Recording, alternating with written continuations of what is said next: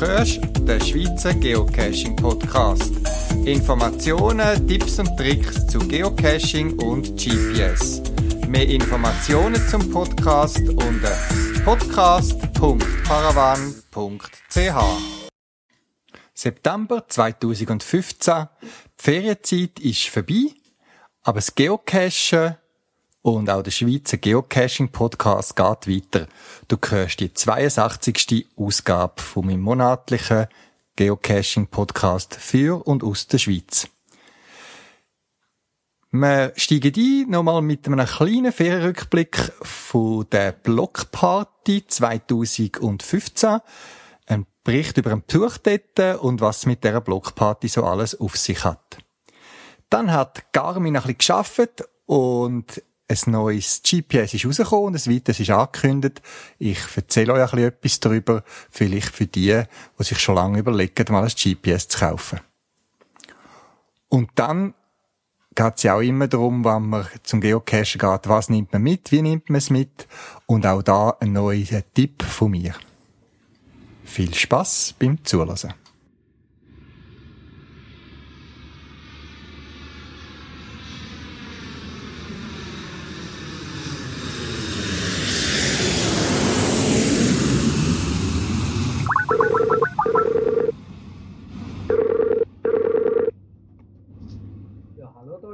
Sandro. Sali Sandro, über Twitter habe ich verfolgt, dass ihr Anfang August nach Seattle an die Westküste der USA gereist sind.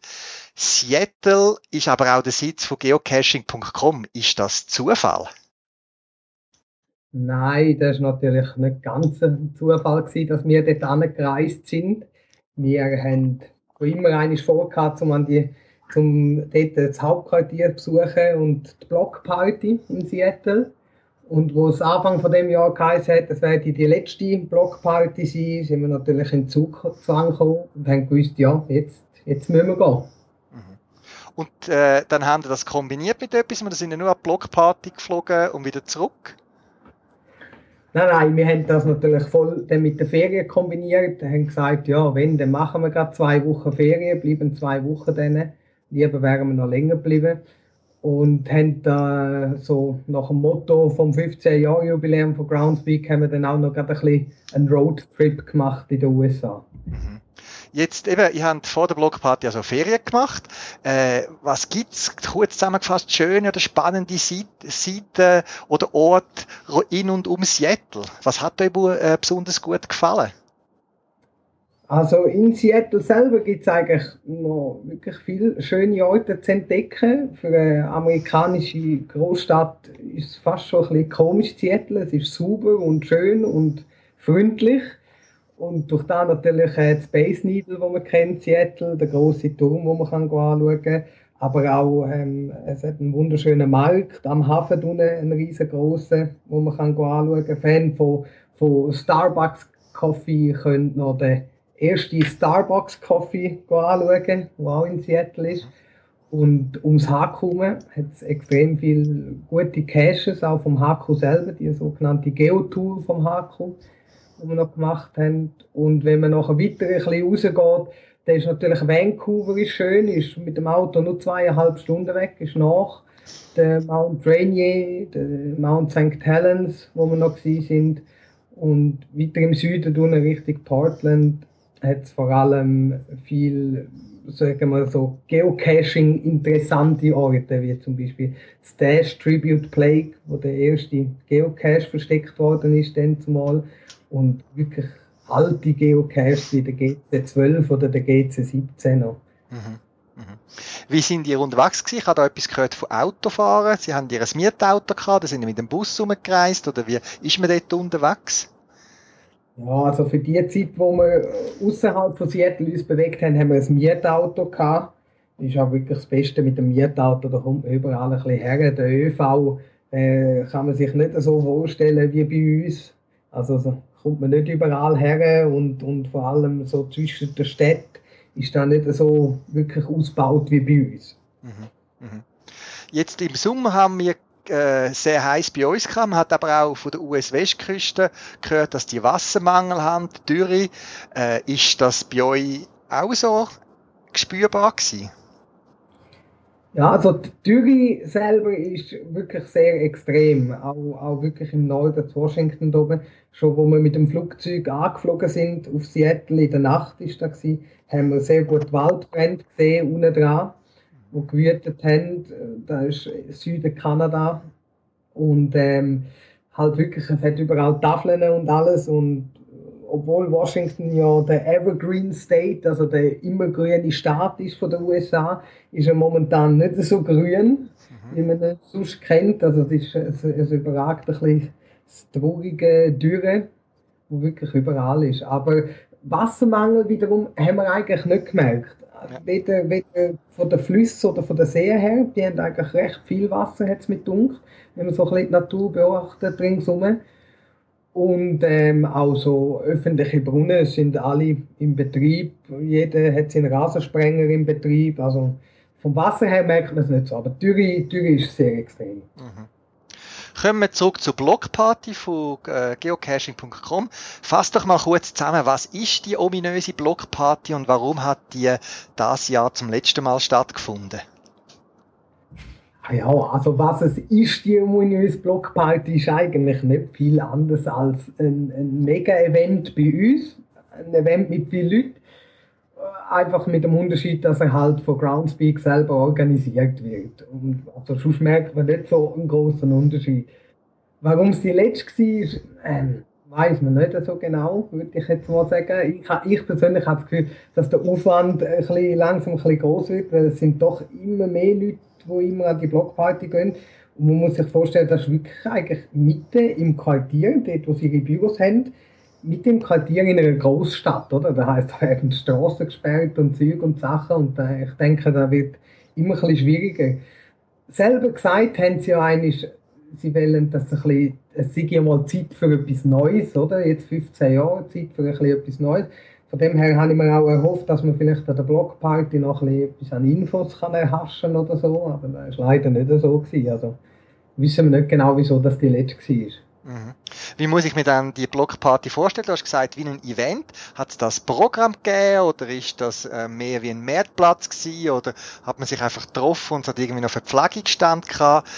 Wie hat es dort ausgesehen oder wie, wie, wie ist die Blockparty, der Event abgelaufen?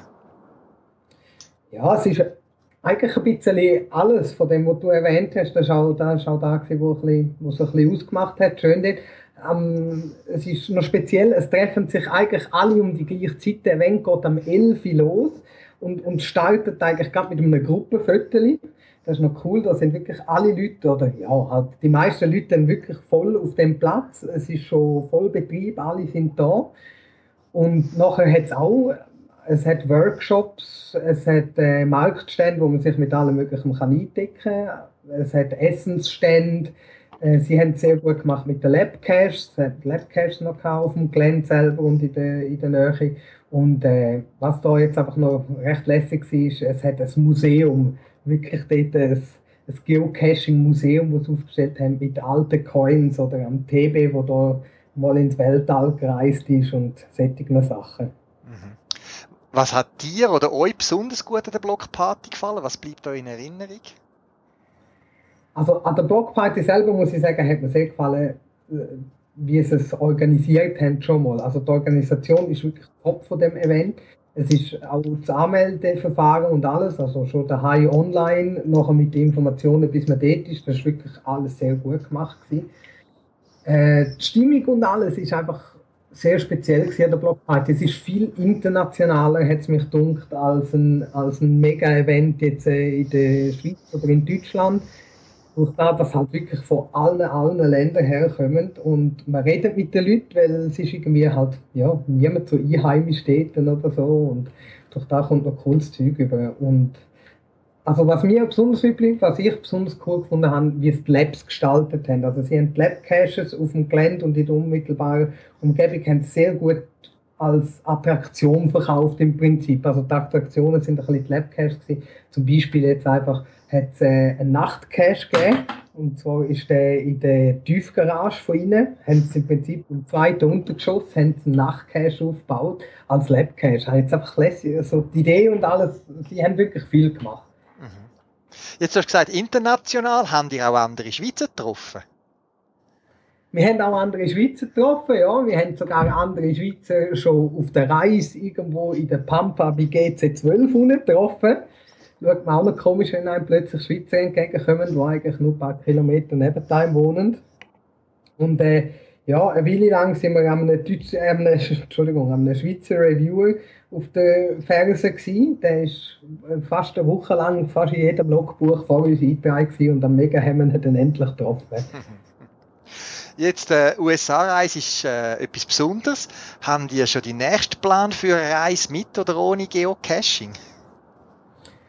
Ja, wir haben uns jetzt gerade das Wohnmobil gekauft. das heisst, jetzt werden wir wahrscheinlich in Zukunft wieder ein bisschen mehr unterwegs sein. Aber wahrscheinlich mehr ein bisschen kontinental, jetzt ein bisschen in der Nähe, nicht mehr gerade Übersee oder Asien, Australien, sondern mehr ein bisschen Europa mal ein bisschen abgrasen und äh, da ein bisschen umeinander schauen und ja, da werden wir sicher unterwegs sein und wenn wir irgendwo unterwegs sind, dann sind wir eigentlich immer am Cashen. Genau, und mit dem Wohnmobil kann man jetzt noch mehr Drive-Sinn machen, oder, wo auch im Wald rein sind, oder ja. irgendwie so. Ja, wir haben natürlich extra ein kleines Wohnmobil gekauft, oder, damit man es auch überall kann an den Rand herstellen oder? Gut. Also das Auto nicht ausgewählt nach Farbe oder Marke, sondern ob es tauglich ist fürs Geocachen. Ja, Sandro, vielen Dank für deine Bericht von der Blockparty. Es ist die letzte gewesen. Es hat wahrscheinlich noch ein Souvenir gegeben. Äh, ich wünsche dir einen guten Einstieg wieder in den Berufsalltag da in der Schweiz und bis bald mal irgendwo am Event oder beim Cashen. Ja, danke dir, gell?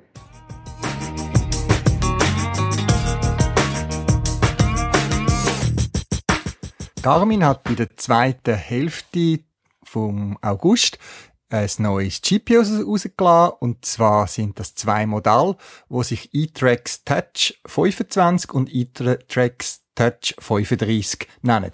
Ich bestelle immer früher so Geräte, dass ich möglichst einer von der ersten bin, wo in der Schweiz von diesen Geräten überkommen, die von Garmin Schweiz ausgeliefert werden, um möglichst schnell auch Erfahrungen damit zu sammeln und jetzt auch darüber berichten. Ja, das Garmin e-Trax Touch der Name tönt schon an. Es, es ist eine Weiterführung von der E-Tracks-Serie. Und wer sich noch mal erinnern, das sind die relativ kleinen, kompakten Geräte, wo man mit Tasten und einem so einen kleinen Joystick bedient hat.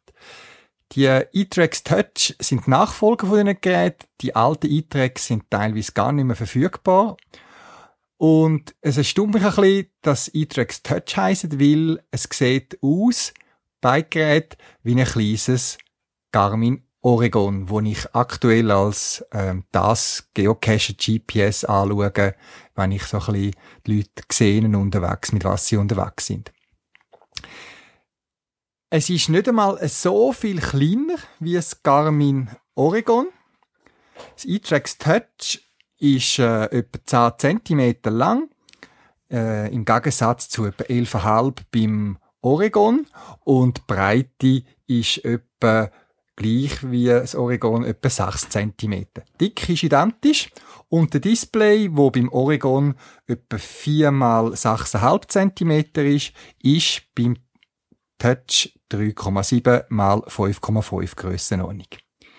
Es ist ein wahrnehmbarer Unterschied. Das ist überall so, egal ob Handy, Computer oder was auch immer, wenn man mal auf einem gewissen Computer Monitorgröße geschafft hat, dann äh, das Vergleich mit einem kleineren kommt es einem immer klein vor. Aber ich bin erstaunt gewesen, es hat äh, die neuen Modelle haben den gleich scharfe, brillante Display wie das Oregon, sind also sehr gut lastbar und auch gerade bei Tageslicht kann man die Hintergrundbeleuchtung meistens ausstellen auf, oder auf ein absolutes Minimum und äh, sie haben eine sehr scharfe Darstellung. Was schön ist, das ist ein bisschen unterschiedlich zu anderen Geräten bei der Garmin, dass Bike-Geräte 25er und 35er bereits einen elektronischen Kompass haben. Nochmal kurze Exkurs. Elektronischer Kompass. Es ist äh, ein Kompass, der natürlich keine Nadel drin hat, wo sich dreht, wie man es kennt von der klassischen Kompass. Aber es ist auch nicht nur der sogenannte GPS-Kompass eingebaut. Ein elektronischer Kompass zeigt auch die Richtung, Norden, Süden oder was auch immer, oder eben der Weg zum Ziel an, wenn man still steht. Wenn man nicht so einen elektronischen Kompass hat, dann kann das GPS zwar die Richtung bestimmen, aber nur, wenn man sich bewegt.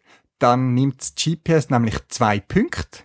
Wenn man läuft, nimmt es jetzt Punkt A, dann kurz darauf aber nimmt es den Punkt B und kann aus den Positionen ausrechnen, in welche Richtung man sich bewegt. Wenn man aber am Punkt still steht, dann misst es immer den gleichen Punkt und zeigt nichts Vernünftiges an. E-Trax Touch haben das günstigere 25 Modell und das 35 bereits so einen elektronischen Kompass drin und der hilft gerade beim Geocachen, weil man dann eben auch, wenn man ruhig steht, äh, sieht, wo ist der Cache. Gerade wenn man in der Nähe ist und sagt, ist er jetzt eher links, ist er rechts, hilft das einem. Das haben sie gut gemacht, muss ich wirklich sagen.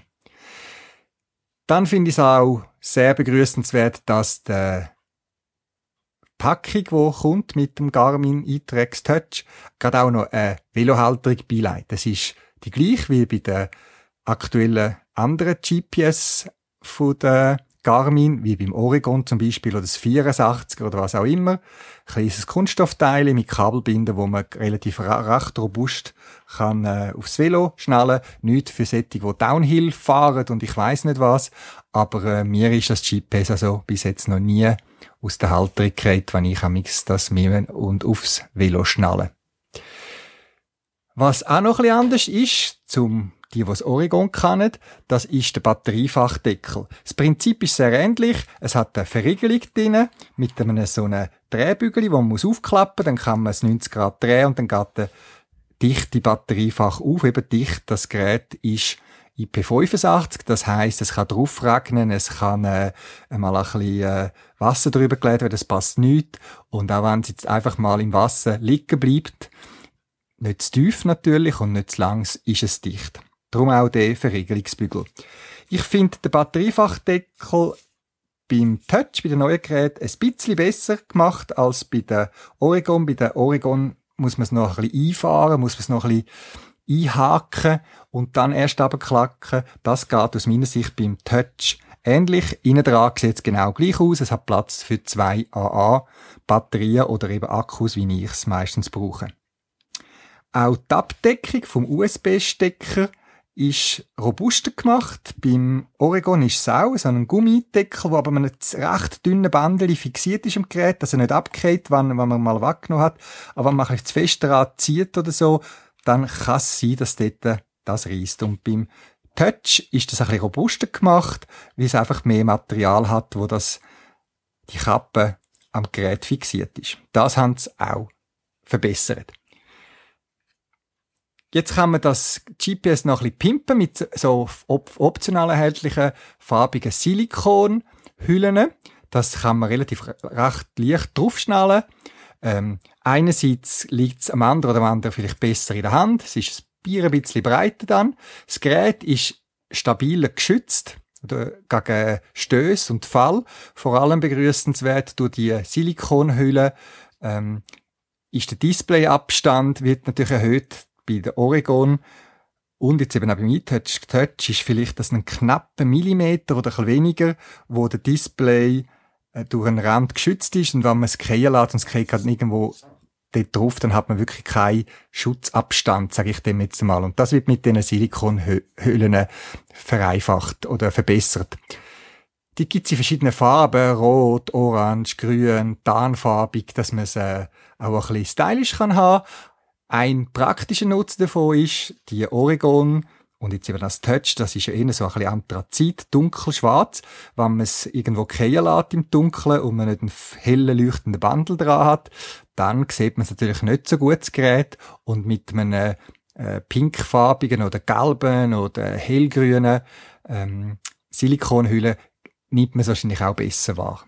Also ich denke, das ist eine nette Option, die nicht jede Welt kostet und wo das Gerät doch ein bisschen noch aufnutzt. Aber es gibt Unterschied zwischen dem e-Trax Touch und dem 35er, also das 35er und 25er Modell. Beim 35, also das bessere in Anführungszeichen Modell, das hat Möglichkeiten für Ant, also wo man mit Chip kann kommunizieren und es hat auch Bluetooth-Verbindung. Man kann das koppeln mit dem Smartphone, also Android, iPhone und kann dann zum Beispiel sich äh, eingehende SMS oder äh, E-Mails oder was auch immer aufs Gerät schicken lassen. Das ist eine Kopplung, die funktioniert, ist noch witzig, ermöglicht neue Möglichkeiten, ist jetzt nicht dank zum grossen Cache oben abzuladen, das geht wahrscheinlich immer noch schneller über die USB-Schnittstelle, die über Kabel basiert ist.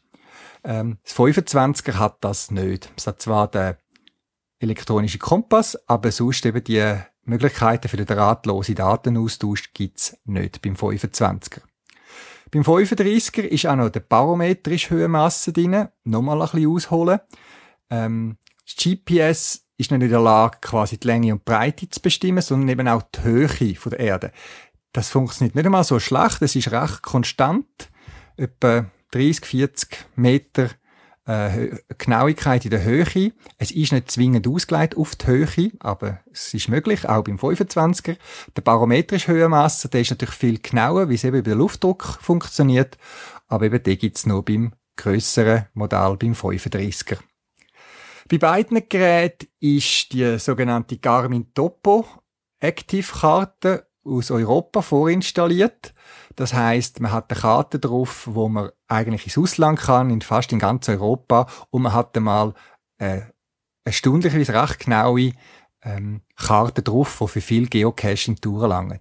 Aber für spezielle Sachen, gerade auch in der Schweiz, Bergen und so weiter, dort sind die Daten eben nicht so präzise. Also, wer das braucht, kann sich immer noch auf der zusätzlichen Speicherkarte, zum Beispiel Topo Schweiz, wie man es kennt, von der Landeskarte her noch installieren. Vorinstalliert sind 250.000 Caches aus der ganzen Welt. Da, die habe ich nicht einmal gross angeschaut, ich habe die direkt gelöscht. Ich nehme an, Garmin nimmt zu irgendeinem Zeitpunkt X in Zusammenarbeit mit äh, Groundspeak, sie, weiß nicht, viel gefundene, einfache Caches abladen und tun die gerade aufs GPS. Man kann die löschen. Ich habe lieber meine eigenen Cache drauf, die ich suche und nicht Sättig aus irgendeiner Region oder Land, wo ich nicht brauche, wo der aktuelle Zustand ist archiviert, ist überhaupt noch verfügbar, ähm, nicht enthalten sind. Oder eben auch die Logfiles, wo ähm, für mich noch wichtig sind, wenn ich mal einen Cache nicht finde. Wie ihr die Caches könnt löschen findet ihr äh, auf meiner Podcast-Webseite podcast.paravan.ch. Dort habe ich übrigens auch Fotos und detaillierte Beschreibung von meinen Erfahrungen äh, dokumentiert. Zum Thema Löschen noch ein Hinweis. Wenn ich ein neues GPS bekomme oder teste, das erste, was ich mache, ist packe es aus, schließe am PC und kopiere einfach mal den Inhalt auf den PC, lege das ab und dann habe ich den Originalzustand wieder, wenn ich irgendwie mal wieder etwas aus Versehen lösche, wo nicht hätte gelöscht werden Ist mir noch nie passiert, aber bei einer Versicherung ist man froh, wenn man es nicht braucht. Was mir nicht gefällt an diesen GPS, das ist die Bedienungsanleitung. Es kommt eine kleine Kurzanleitung mit. Man findet auf der Webseite von der Garmin noch eine ausführlichere. Auch dort findet ihr den Link auf meiner Podcast-Webseite. Ich komme mit dieser Art von Beschreibung einfach nicht klar. Ich bin aber genug vertraut mit diesen GPS, dass ich mich recht schnell wiederfinde bei diesen verschiedenen Einstellungen und ich verstehe es einfach nicht, warum man gerade die heutigen Zeitalter mit Internet und so weiter nicht eine aktuelle, detaillierte Anleitung macht, wie macht man das, wie macht man das. Ich denke, Garmin hat da einfache Möglichkeiten mit Screenshots und so weiter, das zu dokumentieren. Schade. Aber eben, Kommen wir zurück zur Bedienung. Wer es Oregon kennt, wird sich beim iTrax Touch nach einem ersten Moment von der Verwirrung relativ gut zurechtfinden.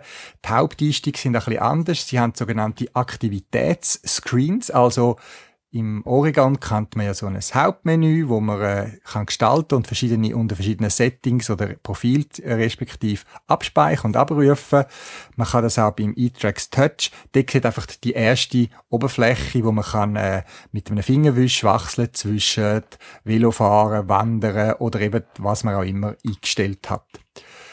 Ist ein anderes Konzept muss das ein bisschen üben, muss sich mal eine ruhige Zeit nehmen und nicht gerade raus, rausgehen, 1000 Caches machen. Ähm, also zuerst mit dem Gerät ein bisschen vertraut machen, aber wer sich eine Stunde, zwei Zeit macht, der fühlt sich sehr wohl. Man kann das iTrax Touch auch in sogenannten Classic Mode schalten, in den Einstellungen, und dann sieht es aus wie ein Oregon. Für die, die den Umstieg schwer finden. Eben die neuen Einstiegsseiten nennen sich Trainingsseiten.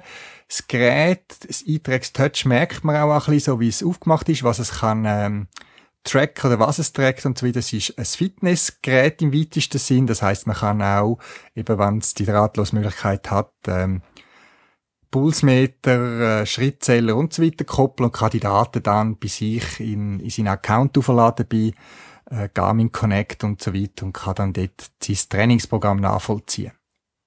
Interessant, vielleicht einer, was man mitnimmt zum Joggen. Gerade das Touch ist sehr äh, kompakt, ein bisschen leichter natürlich auch, nicht sehr viel. Und das wäre sicher ein Gerät, das man noch locker in der Hand mittragen kann, wenn man go joggen geht.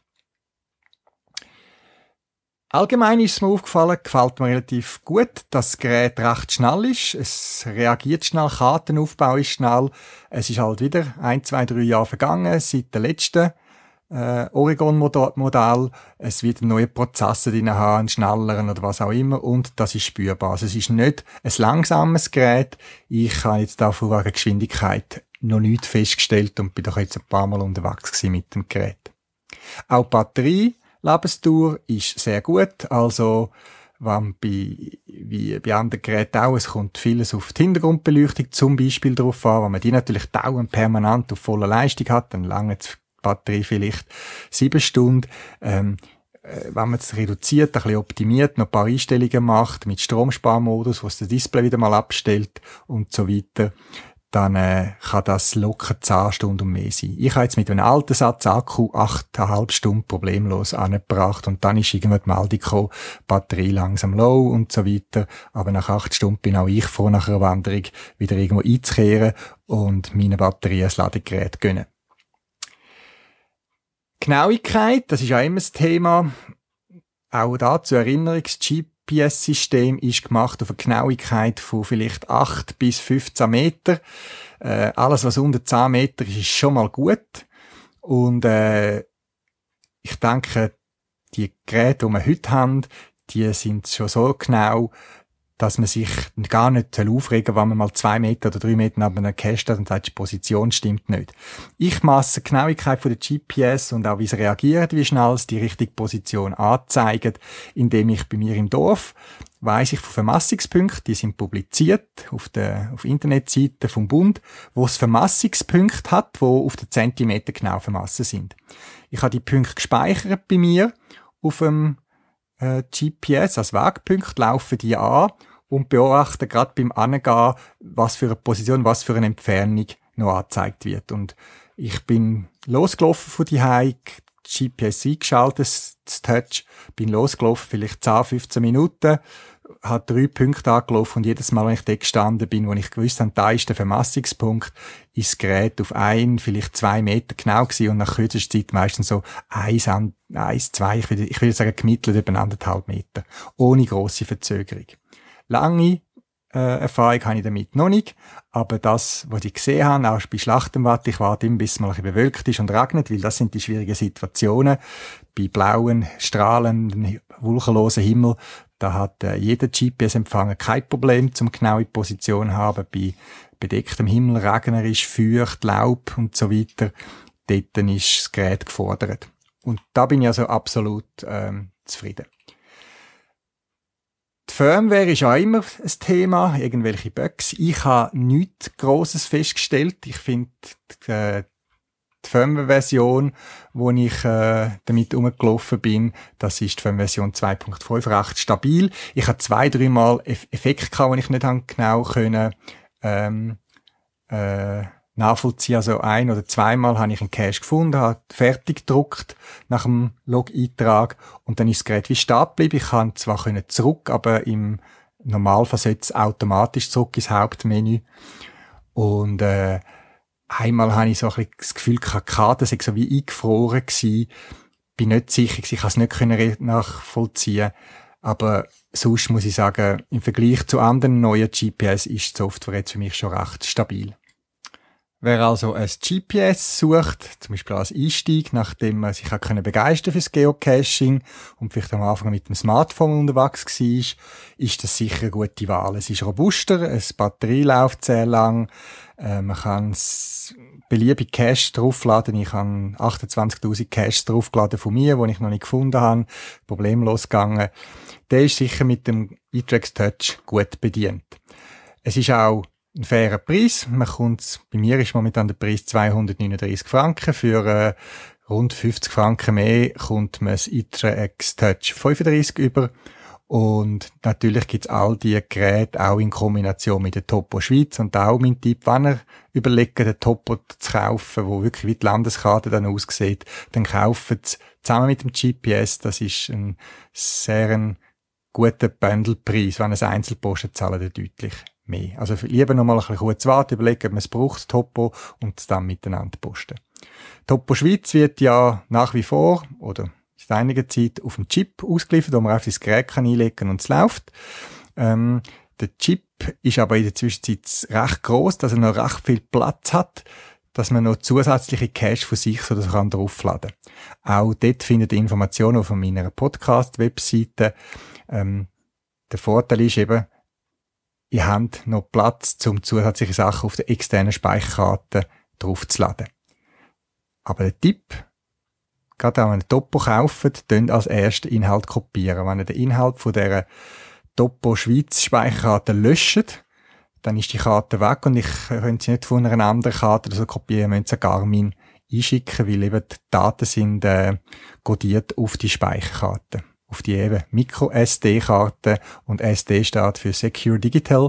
Das heißt eben zum Inhalt schützen vom Kopieren. Das also so viel zum eTrax Touch 25 und eTrax Touch 35. Beide Geräte sind bereits lieferbar und erhältlich.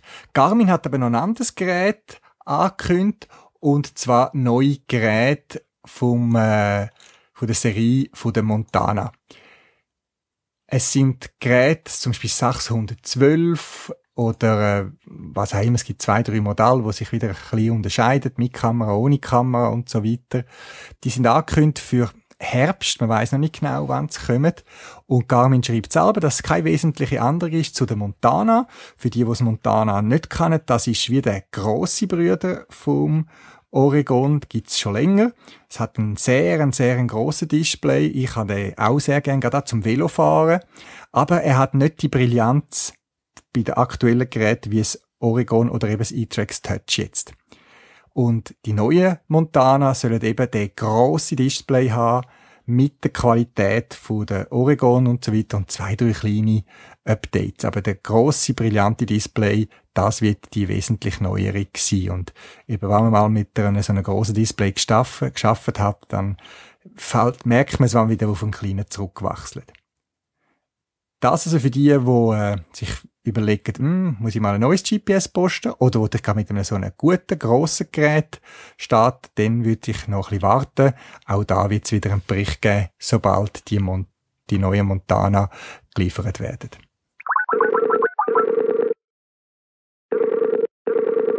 Ja, hallo, da ist der Glücksdrache. Ja, Sali Glücksdrache. Bevor wir auf deine Cash sprechen kommen, stell dich doch kurz vor, wer steckt hinter dem Glücksdrache?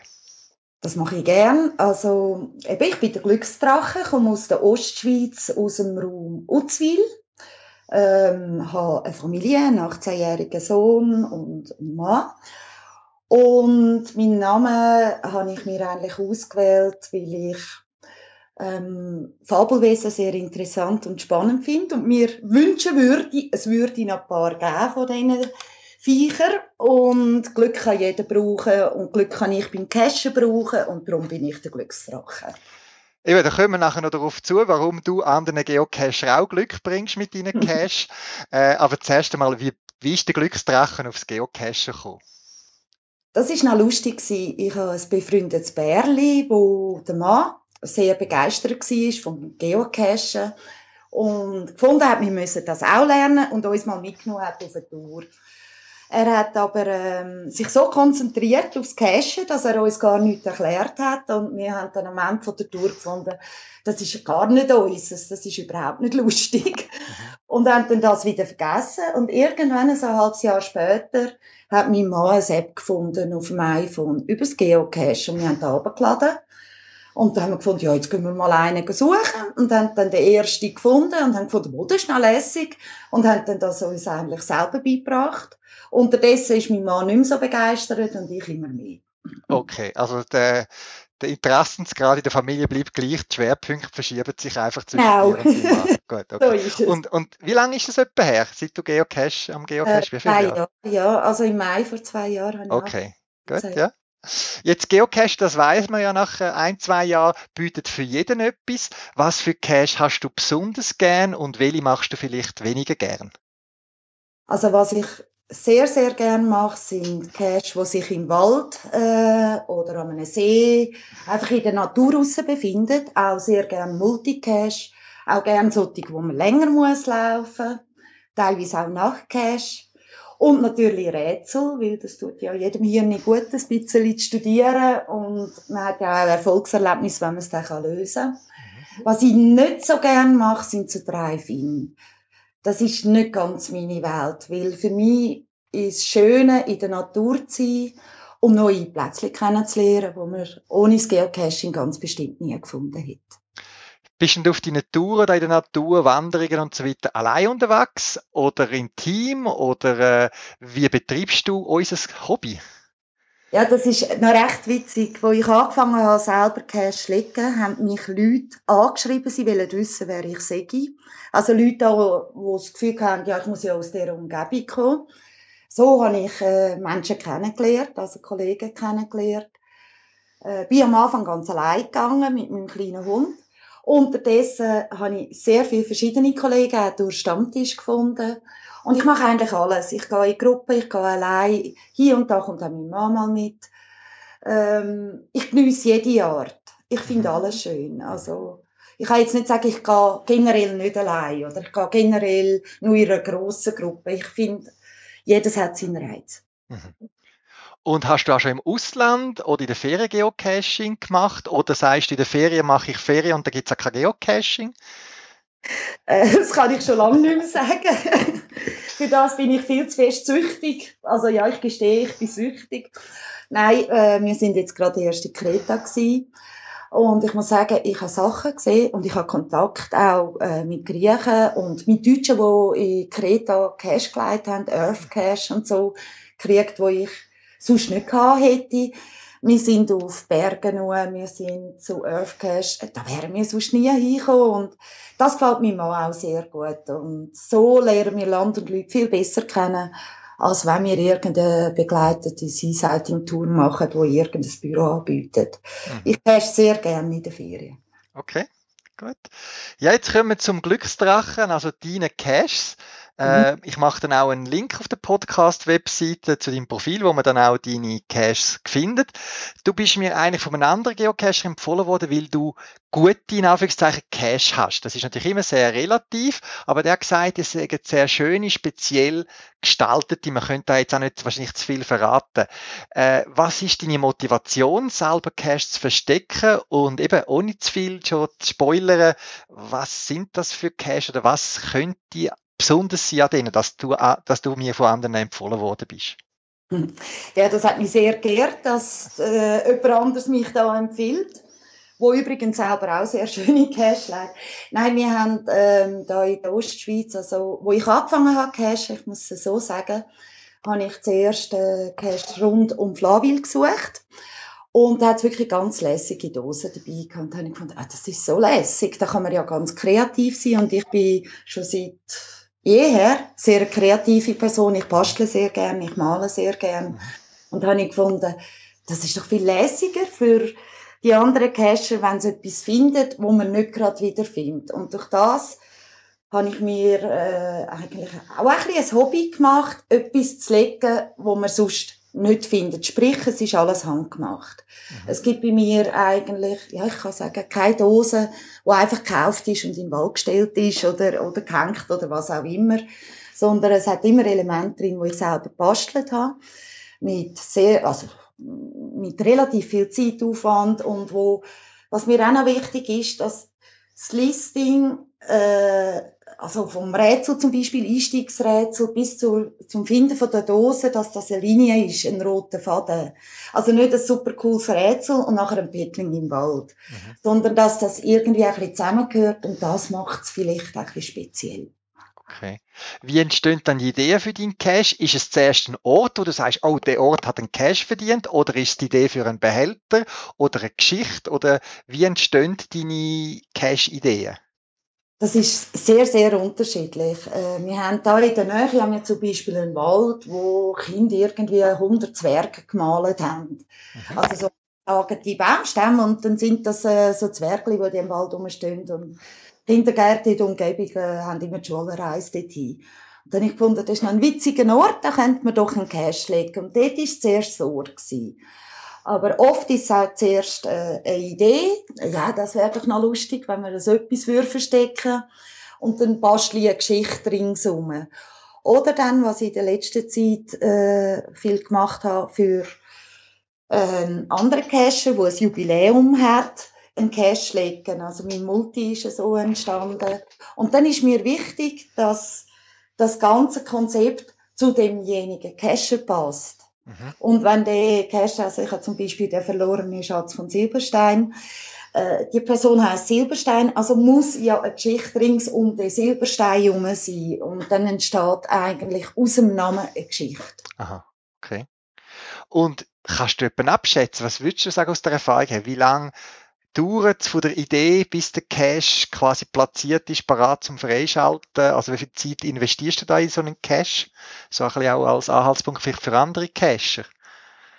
Ähm, das ist auch, das ist auch wieder unterschiedlich. Die Rätsel, wo ich noch Bilder als Rätsel male, die brauchen natürlich allein schon vom Bild recht lang. Und dann müssen die Koordinaten dort drin versteckt sein, ohne dass man es gerade merkt. Und so weiter. Also, äh, der längste, den ich daran gemacht habe, natürlich nicht nonstop vom Morgen bis zum Abend, aber der ist über drei Monate gegangen, bis dann wirklich alles so gestanden ist, wie ich das wollte. Und äh, der Reviewer auch so okay gegeben hat, dass alles so in Ordnung ist und ich den habe freischalten Ja, okay. Jetzt, ich habe auch von dir gehört, dass du mit Zerstörung und Beschädigungen konfrontiert worden bist bei deinen Cash. Vielleicht kannst du dort etwas erzählen und vor allem interessiert es mich immer, warum hast du die Cash dann trotzdem wieder in Stand gesetzt und gesagt, ja komm, jetzt habe ich es gesehen, jetzt ist es erledigt. Du, ja. Ja, ähm, ja, bei uns, äh, in unserem Raum ist Cash ganz gross angesagt. Durch das äh, cash man mit äh, Jungbürgern, man cash mit Turnvereinen, man cash mit allem. Mhm. Und eines ist bei mir äh, Schulklasse durch. Und das sind halt sehr viele Schüler und ein bisschen wenig Lehrer. Und dann ist wirklich jeder Cash von mir kaputt nachher. Also irgendetwas ist kaputt nachher. Mhm. Und ich bin extrem traurig gewesen und das hat mich mögen, weil ich auch gefunden habe, man könnte ja das ein bisschen anders machen und selber Dösli legen, wenn man mit der Schulklasse noch immer durchgeht, statt so diffizile Cash zu besuchen. Aber andererseits äh, hat es mich auch geehrt, dass die es der Wert sind, von einer Schulklasse besucht zu werden. Und ich glaube, das ist der Hintergedanke, warum ich es auch wieder in Stand gesetzt habe. Mhm. Ich finde es schön, wenn es Freude macht ich finde es schön, wenn ich an ein Event komme und da heißt, ah, du bist der Glücksdrache, du bist doch die mit. Und das tut mir extrem gut. Und die Freude, wo Casher haben an meinen Cash, die haben auch ich. Und darum stelle ich es wieder in Stand, ja. Okay, gut. Das heißt eben, der Aufwand, den du reinsteckst, eben das, äh, ähm, oder du nicht nur einfach irgendeine äh, Filmdose hinter einem Straßenschild klemmen willst, das ist eben einerseits auch deine Kreativitätigkeit und eben auch quasi die Anerkennung in Form wahrscheinlich von guten Log-Eintrag, oder? Das ist absolut so. Ich äh, freue mich über jeden Log, den ich bekomme. Und ich habe selten Log, wo noch TFTC steht. An denen habe ich auch nicht so besonders Freude, muss ich jetzt ehrlich sagen. Aha. Ich finde, ja, man steckt ja, also das weiß jeder, der selber Cash leiht, auch wenn es nur eine Filmdose ist. Es ist immer viel Arbeit dahinter, oder?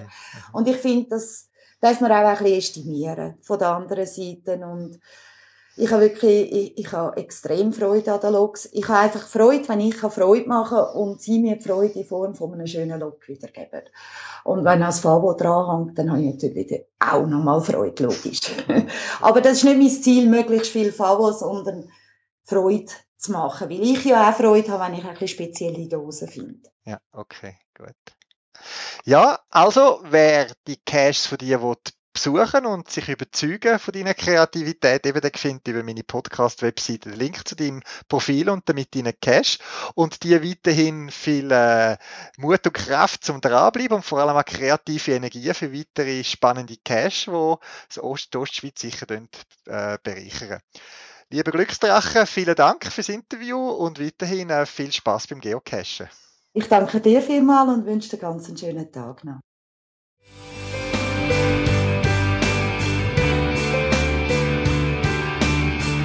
Ich weiss nicht mehr, wo ich den Cache gesehen habe auf der geocaching.com Seite. Ich glaube, es war in den USA. Es war auf jeden Fall ein Geocache, der in einem FKK-Gebiet gelegen ist.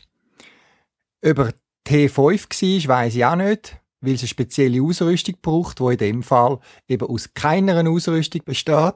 Da mag ich mich auch nicht mehr erinnern. Jetzt kurzer Tipp von mir, nicht zum Thema FKK und Geocachen, sondern ums Thema Ausrüstung, wo man eben dabei hat. Wenn ich gehe geocachen, und wahrscheinlich wir alle, dann haben wir Kleider dabei, wo meistens ja parat liegen, weil man die so oft braucht. Aber es gibt auch immer wieder Sachen, wo man muss packen oder wo man sich gezielt vorbereiten. Ich bin allgemein der Typ, der nicht so gerne packen. Gerade auch vor der Ferien ist das so eine Hürde, die ich noch überwinden muss. Für mich ist dabei eine Hilfe, dass ich schon viele Jahre, über 20 Jahre, eine Checkliste führe, wo wenn ich weiß, wenn ich durch bin, dann habe ich packt und eigentlich alles dabei. Die Liste habe ich auch immer wieder mal ein bisschen optimiert, nachgeführt, Sachen, die sich geändert haben, äh, gestrichen, wie zum Beispiel das SBB-Kursbuch und in der Zwischenzeit natürlich Smartphone und so weiter davon, das GPS, Akkuladegerät. Für Kinder müssen wir keine Windeln mehr mitnehmen, die sind auch gestrichen von der Packliste und so weiter. Aber eben, das brauche ich eigentlich nur, wenn ich länger weggehe, zum Beispiel in die Ferien. Aber für den Geocaching-Alltag, wo ich doch immer wieder mal unterwegs bin, muss man ja auch immer das ein oder andere einpacken. Und da vielleicht ein Tipp von mir, was ich handhaben und euch vielleicht auch anbieten kann. Ähm, die einen wursteln es einfach in einen Rucksack rein, irgendwie die Deckeltasche oder haben so spezielle Geocaching-Westen, wo es alles reinstecken oder irgendwelche Hüft äh, halten, wo man das Zeug reinstecken kann. Das ist ja sehr individuell. Ich habe gerne so kleine Packs, die sind in meinem Fall zwischen grössenordnung 20 cm lang, 5 cm hoch und etwa 12 cm tief. Ich habe die schon länger im Gebrauch. Ich habe mal ein, zwei gekauft vor vielen Jahren und finde die sehr praktisch und habe noch mehr wählen und bin auch immer wieder angesprochen worden, woher ich die habe und habe dann kurzum die fertigen lassen für Paravan, wo man die jetzt auch überkommt. Was ist das Besondere an diesen Taschen oder warum schätze ich's? Es sind Taschen aus einem so einem Nylonmaterial, also schon mal schmutzabweisend und es ist eine Deckeltaschen oder eine ja, wo man mit einem Reissverschluss kann aufmachen, der Deckel. Der Deckel kann man ganz wegklappen, also nicht nur einfach öffnen und man muss mit reinlangen, sondern man kann ihn öffnen, wegklappen und der Deckel ist aus transparentem Material. Das heißt, man sieht auf einen Blick, was in etwa drinnen ist, weil natürlich zu unten noch irgendein Zettel ist, das verdeckt ist von jemandem, der drüber liegt, sieht man es nicht. Aber ich habe mir so verschiedene Packs gemacht Icepack, das ich eigentlich immer dabei habe in meinem Rucksack, in der Deckeltasche, mit einer kleinen Apotheke, mit einem Taschenlampli, Ersatzakkus, einem Schreiber, einem Logbüchli, respektive einem Notizbüchli, Ersatz-Logstreifen, wo ich mal könnte notfallmässig ein volles Logbuch ergänzen oder ersetzen. Das ist immer in meinem Rucksackdeckel. Und weil es eben ein Taschchen ist, ist es sehr kompakt, es bambelt nicht umeinander und es ist, wenn es mal ganz heftig kommt, regnen, auch äh, ein bisschen besser geschützt. Das ist keine wasserdichte Tasche, aber doch äh, das Zeug perlt ab und solange es nicht gerade triefend nass ist, äh, bleibt die Sache drin trocken. Dann habe ich die Tasche, wo es in verschiedenen Farben gibt, auch zum Beispiel für ein Set von Taschenlampen. Das heißt, ich habe ein Set mit UV-Taschenlampen, Stirnlampen, Ersatzakkus und äh, so weiter, wo innen ins Thema Licht hineingehen, habe ich in einer weiteren Tasche. Eine andere wiederum hat äh, Sachen drin, wie so ein bisschen Mystery-Rätselmaterial, also Magnet, Spiegel, eine 9-Volt-Batterie, ein Sackmesser, eine Lupe und so weiter. Wiederum eine andere ist so ein bisschen die Hygienetasche, wenn ich so auf Lost Places gehe oder in eine Höhle rein, wo es ein bisschen dreckig werden Also da hat es äh, einfache Schutzhandschuhe drin, es hat äh, so Reinigungs... Ähm, Lotion drin, wo man Tank kann desinfizieren. Ein bisschen mehr als nur Papiernastücher, so Wegwerf, Waschlümpen nennen sich die. Ähm, es hat Plastikbeutel, wenn mal etwas pflotschnass ist, wo ich möchte äh, schauen, dass es nicht andere Sachen nass machen tut im Rucksack.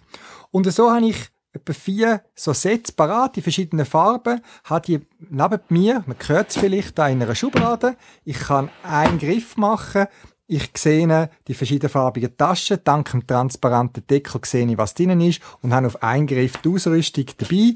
Manchmal nehme ich das eine oder andere raus, wo ich weiß, was ich nicht brauche. Aber es erspart mir das Zusammensuchen von den äh, verschiedenen Artikeln. Die Taschen, ich sage denen, die haben die Bezeichnung Ordnungstaschen. Das klingt ein bisschen formell, aber eben, es ist kein Beutel, wo einfach alles reingedruckt wird. Es ist eine Tasche, die schön drinnen liegt.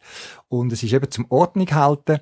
Die finde ich sehr praktisch und ihr findet äh, einen Erfahrungsbericht auch mit Fotos, was man daraus machen kann auf meiner Podcast-Webseite. Meine Frau findet die auch gut, hat die ja schon länger dabei und hat in so einer Ordnungstasche sich selber noch so eine Unterteilung gemacht. Das hat irgendeinen so einen Art Karton oder Kunststoff genommen, Stoff drüber und so mit elastischen Bändern äh, so Halterungen gemacht, wo sie ihre Kleinigkeiten kann reinstecken und hat jetzt auf einen Griff, ich weiß nicht, Sonnencreme und ein kleines Taschenlampli und was Frau so alles braucht dabei. Sicher auch eine Idee für uns Männer, wenn wir irgendeine spezielle Ausrüstung brauchen. Weil ich so überzeugt bin davon, biete ich die an zu einem Einführungsrabatt. Es gibt bis Ende äh, September kann man die mit 10% Einführungsrabatt noch bei mir beziehen. Ich finde auch den Link direkt auf meiner Podcast-Webseite.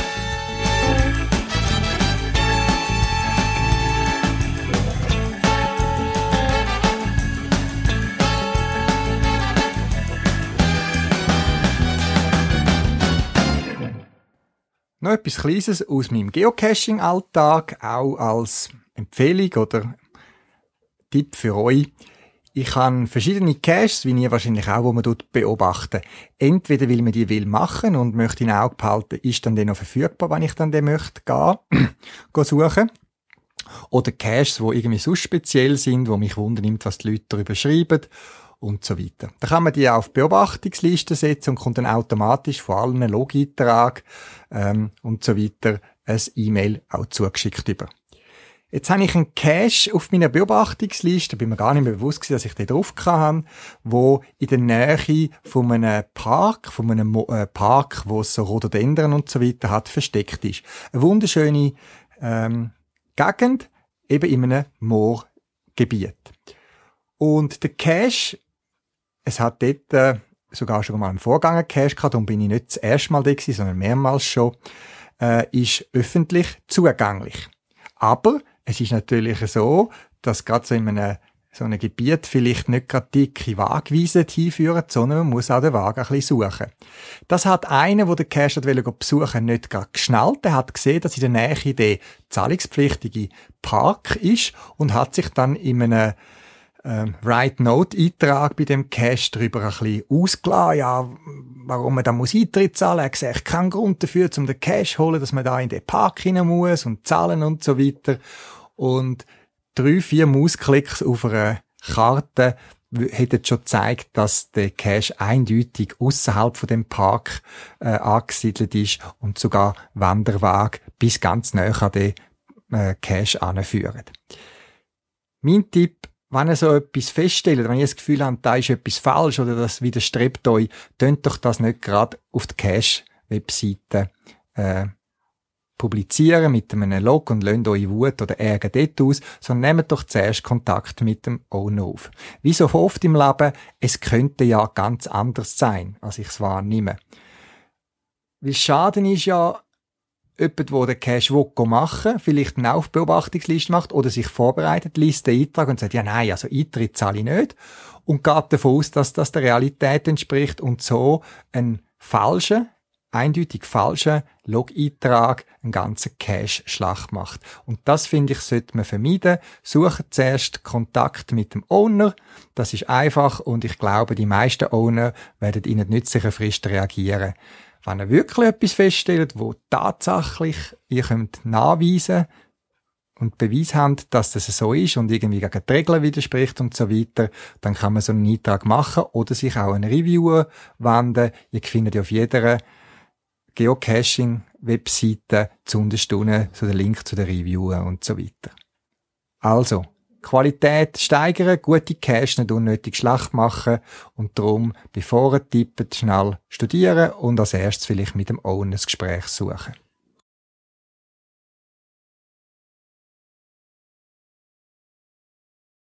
Das wär's für das Mal. Zusätzliche Informationen findest du im Internet unter podcast.paravan.ch. Du kannst mir auch eine E-Mail schreiben für Anregungen oder Rückmeldungen auf podcast.paravan.ch und auf jeden Fall viel Spaß beim Geocachen und bis bald im Wald.